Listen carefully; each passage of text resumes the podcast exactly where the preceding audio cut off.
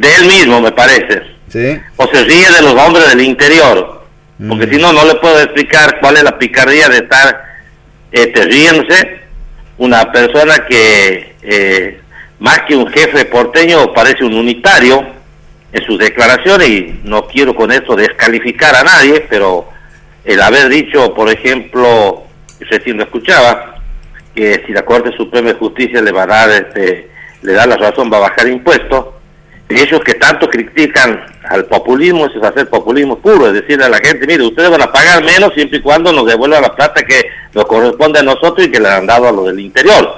Es abrir más grande la grieta, la grieta, es provocar un enfrentamiento entre porteños y, y- y gente del interior, este, como en los viejos tiempos de los unitarios y de los federales, eh, sin tener en cuenta que el país no terminan a generar paz, empiezan a generar paz.